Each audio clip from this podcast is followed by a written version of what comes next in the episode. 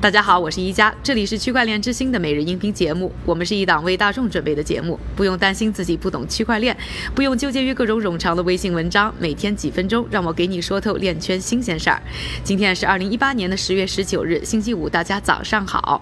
今年以来呢，大家都非常关注一个话题，就是中美两国的贸易争端。今天呢，我们就来说一说啊，数字货币行业是如何也被卷入这场争端的。那区块链生态当中有一个重要的组成部分，就是挖。矿，那中国啊是一个矿机生产大国，之前的矿机卖到美国呢是不受关税约束的，但是呢，今年六月份的时候呢，矿机呢被定义为电子机器，成为啊中国被美国制裁的两百五十件商品之一，开始面对百分之二点六的关税，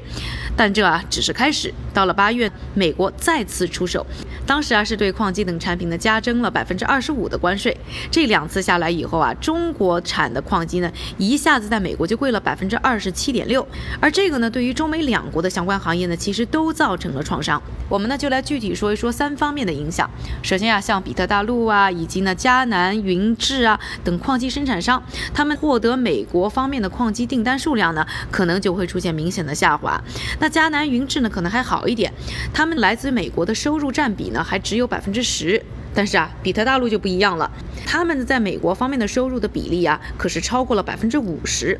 第二呢，就是矿机成本和电费啊，是挖矿产业的两个最大的投入成本。如果呢，中美贸易争端继续下去的话，美国矿场就很可能会为了要降低成本而搬家到没有关税的地方。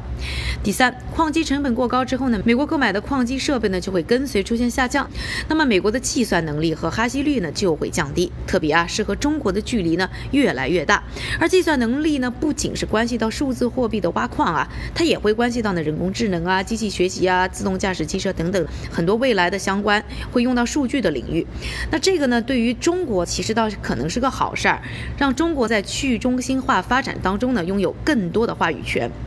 而且呢，其实有很多的海外人士的观点呢，已经是觉得中国呢不仅已经赢得了计算革命的胜利，而且呢还是这场计算革命的领导者。当然，对于美国来说，最好的解决方法呢，可能就是自己来产矿机。不过目前来看呢，美国市场呢似乎还没有啊设计上有竞争力，生产规模也比较大，同时也比较了解全球分销运营的美国公司。所以短期来看啊，美国的区块链产业应该算是中美贸易争端当中的大输家。说完了中美两国贸易争端和数字货币行业的关系之后呢，我们再来说一说投资方面的消息。华尔街大佬高盛和我们采访过的亿万富翁高盛前交易员麦克诺沃格拉兹，他的数字货币基金 Galaxy Digital Ventures 呢，刚刚跟投了数字资产托管服务企业 Bigo。那这两家公司呢，总共的贡献呢，大概是一千五百万美元。而这一轮啊，Bigo 的 B 轮融资呢，融到的总额是达到呢五千八百五十万美。元元，BigGo 呢是一家总部设在硅谷的公司，二零一三年的时候成立，现在持有客户的数字货币呢差不多约二十亿美元，包括九十五种。最近他们还获得南达科他州银行部门的监管批准，成为啊唯一一家专门针对数字货币资产开发的合规托管服务商。这个托管为什么很重要呢？我们要说到呢，美国监管机构是要求啊，机构把客户的钱都要放在呢合规的托管机构的，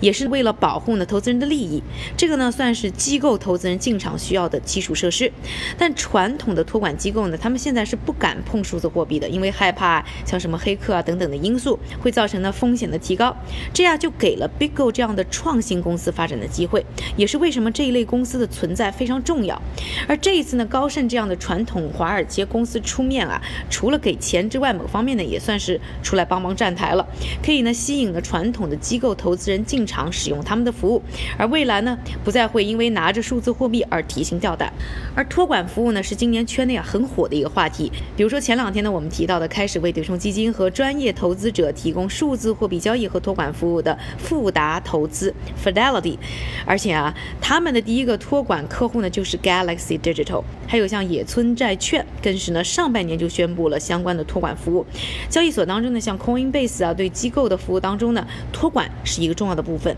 而中国企业当中啊，做的比较突出的呢，就是 Invault。另外呢，高盛自己呢，其实今年八月也明确表示呢，在考虑推出呢数字货币的托管服务。那这一次跟投初创公司 Bigo 呢，不知道是不是也是想从这个过程当中学习了解一下这方面的经验。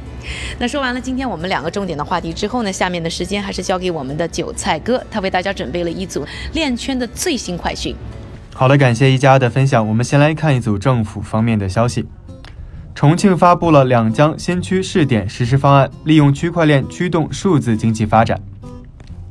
另外，海南省人民政府与百度签署了战略合作，准备利用百度推出的超级链解决方案，帮助海南重点开发区块链。同时，英国金融监管局 FCA 宣布，打算在今年年底前制定数字货币政策。